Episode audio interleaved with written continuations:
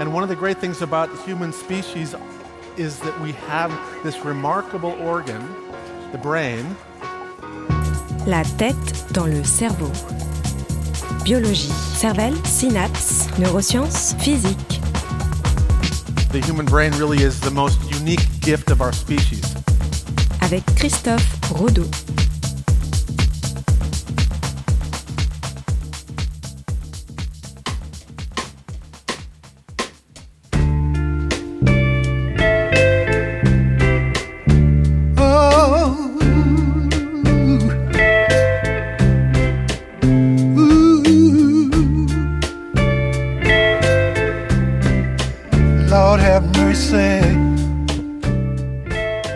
Avec cette rétrospective euh, sur l'œuvre de Jim Jarmusch, tu as choisi toi aussi de nous parler de poésie, puisque la poésie est au cœur de, de l'œuvre de Jarmusch. Exactement, euh, au cœur de son œuvre et notamment euh, de son dernier film, qui est sorti chez nous le 21 décembre dernier, et dont euh, la musique que l'on entend apparaît dans, dans la bande-annonce. En deux mots, euh, ce film suit notamment le quotidien de Patterson, chauffeur de bus et poète à ses heures. Ce long métrage doux et poétique place la poésie au centre de l'œuvre. Ce film m'a donné envie de m'interroger et de me poser la question, pour le cerveau, lire de la poésie, est-ce la même chose que lire n'importe quel type de texte? Et alors, euh, as-tu trouvé une réponse? Je vais pas te mentir, la poésie, c'est pas énormément étudié en neurosciences. Mais j'ai trouvé un début de réponse dans une étude réalisée par des chercheurs anglais en 2013. Les scientifiques ont essayé de répondre à cette même question, à savoir est-ce que lire de la poésie est identique pour le cerveau que la lecture d'un texte quelconque? Pour trouver leur réponse, ils ont fait passer une expérience à un peu plus d'une dizaine de participants chaque volontaire avait pour tâche de lire un texte précis à l'intérieur d'une machine IRM, imagerie par résonance magnétique.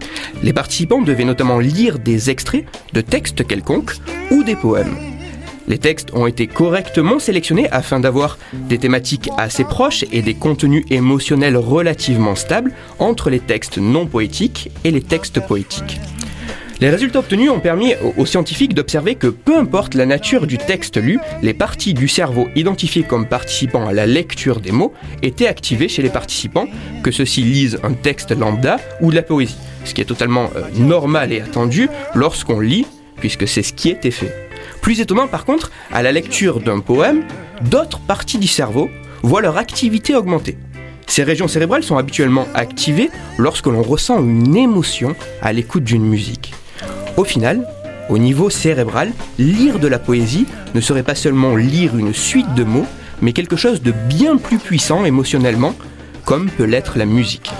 C'est ça, euh, Christophe, la, poésie est musicale. Oui, alors que ce n'est qu'une suite de mots, mais le cerveau perçoit ça différemment.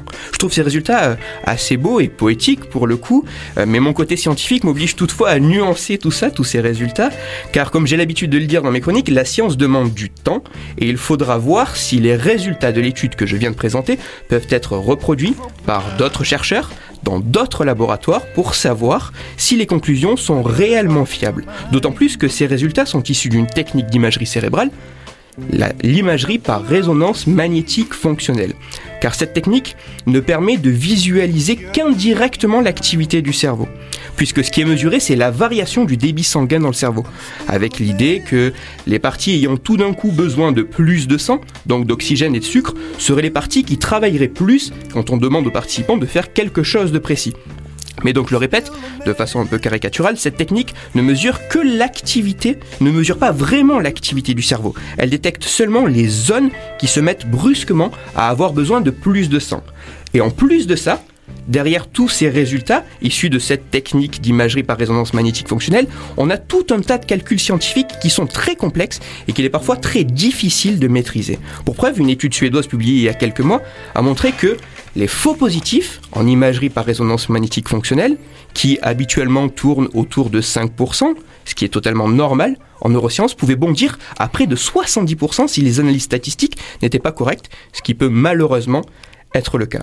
Il faut donc prendre avec précaution et discernement les résultats issus de ces études en imagerie par résonance magnétique fonctionnelle.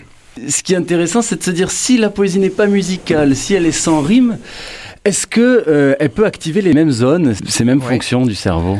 J'ai pas détaillé, mais effectivement, ils sont intéressés à des poèmes avec rime, avec des poèmes pas avec de la rime, avec quelque chose de beaucoup plus difficile à percer, et on retrouve ces zones euh, liées à l'émotion musicale. Toutes les références de ma chronique se retrouveront euh, sur mon site Cerveau en argot. Et aujourd'hui, je propose deux conseils de lecture qu'on retrouve gratuitement sur Internet.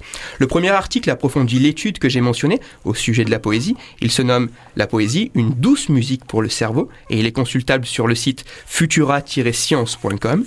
Et le second article revient sur les problèmes des analyses statistiques en imagerie par résonance magnétique fonctionnelle. Il se nomme IRM fonctionnel, trop de faux positifs et il est consultable sur le site pourlascience.fr.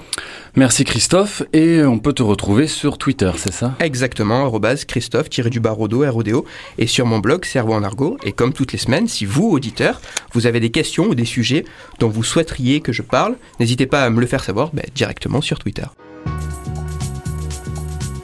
Christophe Rodeau. La tête dans le cerveau.